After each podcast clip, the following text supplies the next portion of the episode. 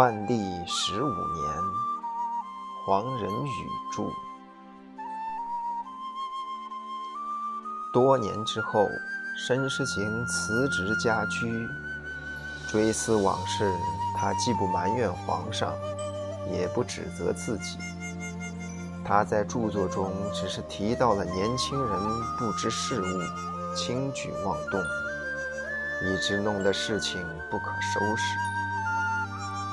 他回忆起，在他担任首辅八年半的时间中，曾经有过一个绝好的机会，相助皇帝成为尧舜之君。此即1585年张居正一案落实之后，1586年初长巡尚未出生之前的几个月。然而，这机缘却又这样的短暂，他稍一忽视。就一去而不可再得。当时的万历真是精神焕发，励精图治，对申先生提出的要求也全力以赴，极为难得。在我们形式化的政府中，表面即是实质。皇帝既能热心参与各种典礼，就充分表示了他的诚。足以策立成功，趋向勤俭独食。申时行只要闭起眼睛，就立刻会在记忆中浮起当年皇上步行祈雨的一幕情景。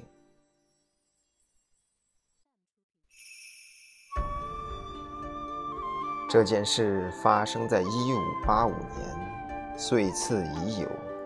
即当日万历之治可能成为现实的短时间内，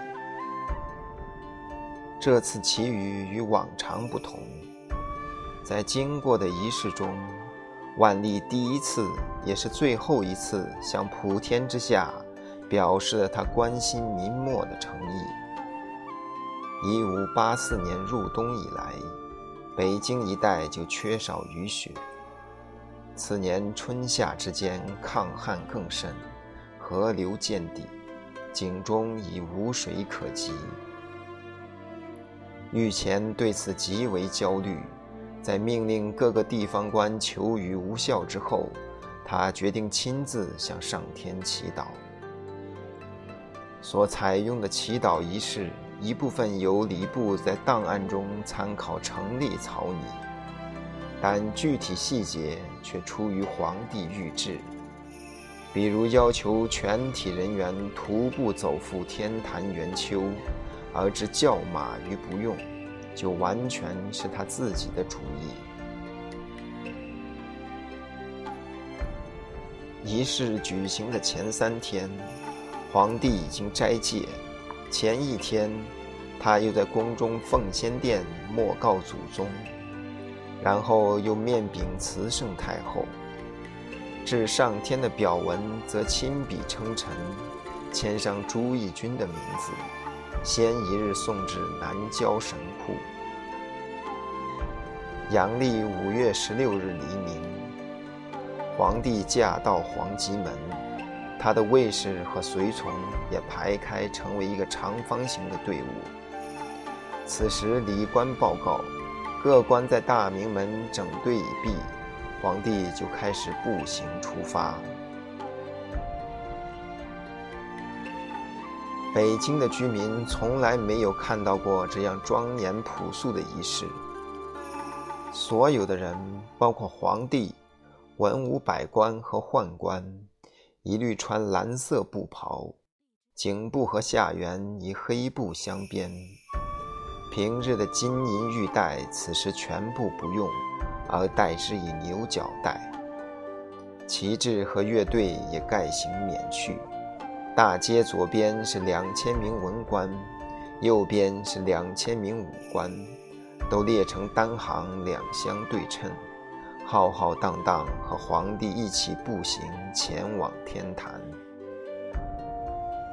这些幸运的居民得到了一生中唯一的机会，亲眼看到了当今天子。其余的队伍经过大街，一切交通当然需要暂停。但是天子平时出行时采取的除道措施，即要求全部店铺关门、行人敛迹的规定，这次却免予执行。这也是皇恩浩荡，允许小民有一睹天颜的机会。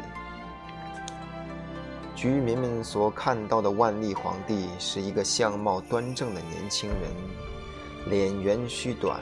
身材稍胖，他以如此虔诚的姿态，迈着稳重的步伐，使看到的人无不为之感动。对万历皇帝来说，这十里之遥的长途步行，当然不是一件轻松的事，因为这是他有生以来第一次的如此跋涉，而且当时的天气已愈来愈热。天坛元丘在北京城南部，为金上的祖父嘉靖皇帝在一五三零年所建。万历皇帝在这同心圆的最下一层石阶上跪下祈祷，上香之后又向上天叩头四次。文武百官列队站立在南墙之外，当皇帝跪拜时，赞礼官在昭亨门传赞。百官也一样叩拜如仪。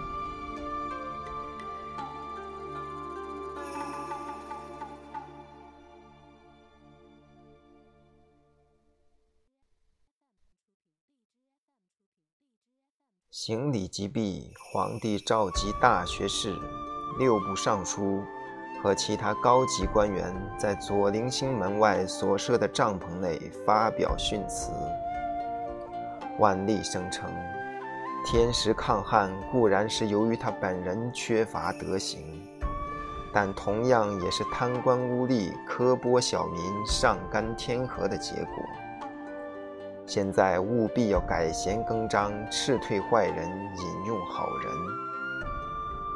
沈世行即席代表全体官员致答词，声称臣等奉旨无状，以致天降抗旱。皇上代表全体臣民祈祷，当然会上格天心。如果还有官吏不能仰体皇上的诚意，臣等一定要严加申斥。万历当即指示要把这种要旨公之于天下。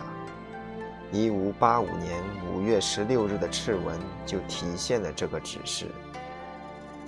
敕文告诫贪赃枉法、酷害百姓的官吏，必须痛加改悔，绝不能再把中书的命令视为据文。如有违不奉行者，定当严惩不贷。同时，万历又命令户部在灾害严重的地区免征税赋一年。仪式结束，准备起驾回宫。宦官们让御轿抬到万历跟前，但他坚决不坐，仍和百官步行回宫。这支队伍人数众多，岂止虚实。到达大明门已经是下午最炎热的时候。队伍刚刚解散，兵部的一个主事就迫不及待地从袖子里抽出一把折扇，使劲地挥动。负责纠察的御史发现这一情状，认为其实虽然已经散队，但此人如此不能忍耐，仍然属于失仪。为此，这位主事被罚俸半年。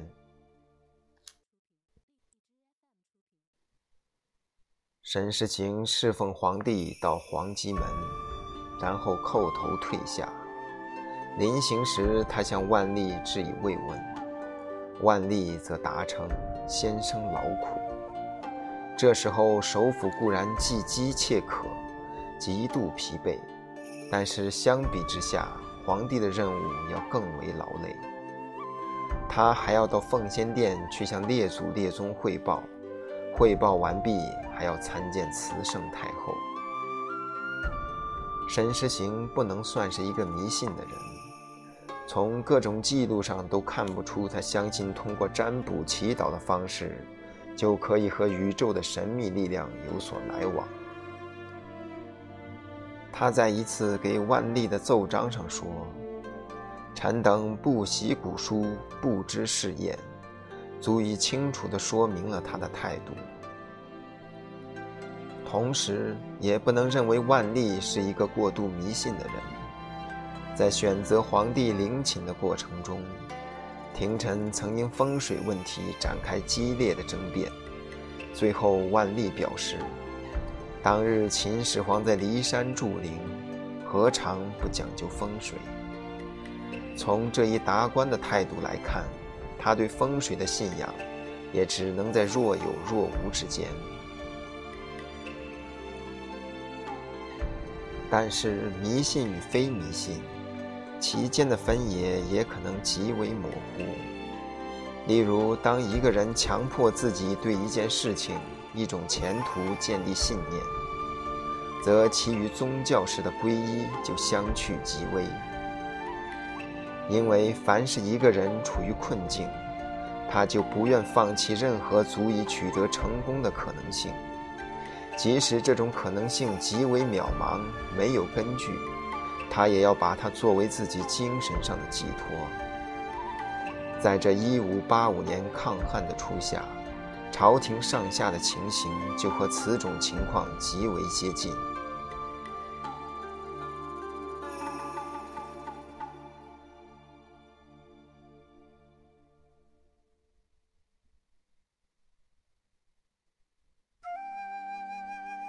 当时一天过去又是一天，而仍然是骄阳酷日，人们的焦虑也就达到了最大限度。因为每一个人都知道，皇帝的宫廷不能永远建立在一个土地干得发裂的京城里。皇帝亲自出动，以最虔诚的态度和最庄严的仪式向上天求雨。不论是出于迷信，或者其动机是维系人心，最低限度表示的事情并未绝望。希望就产生于这种人为的奋斗之中。他的挣扎，他的自我责备，以及他对臣僚所做的爱民的训示，都可以安慰困窘中的人心，有如一幅清凉剂。他的政府一向认为精神的力量超过实际，因此他的这次求雨，即是做皇帝恪尽缺职的最高表现。最后一场甘霖，犹如千军万马突然降临到人间。最初是雨中带雹，旋即转为骤雨。稍停以后，又是一阵骤雨，雨势一直延续到第二天。这场雨发生在阳历六月十二日，距离皇帝徒步天坛求雨已将近一月。但是任何人也不敢妄议，这不是圣心感动上苍的结果。皇帝自己也当仁不让，兴高采烈地命令百官感谢上苍的恩典。首席大学士也为他感到高兴，因为在这时候，万历皇帝可以在精神上引以为自慰和自满的机会已经不是很多了。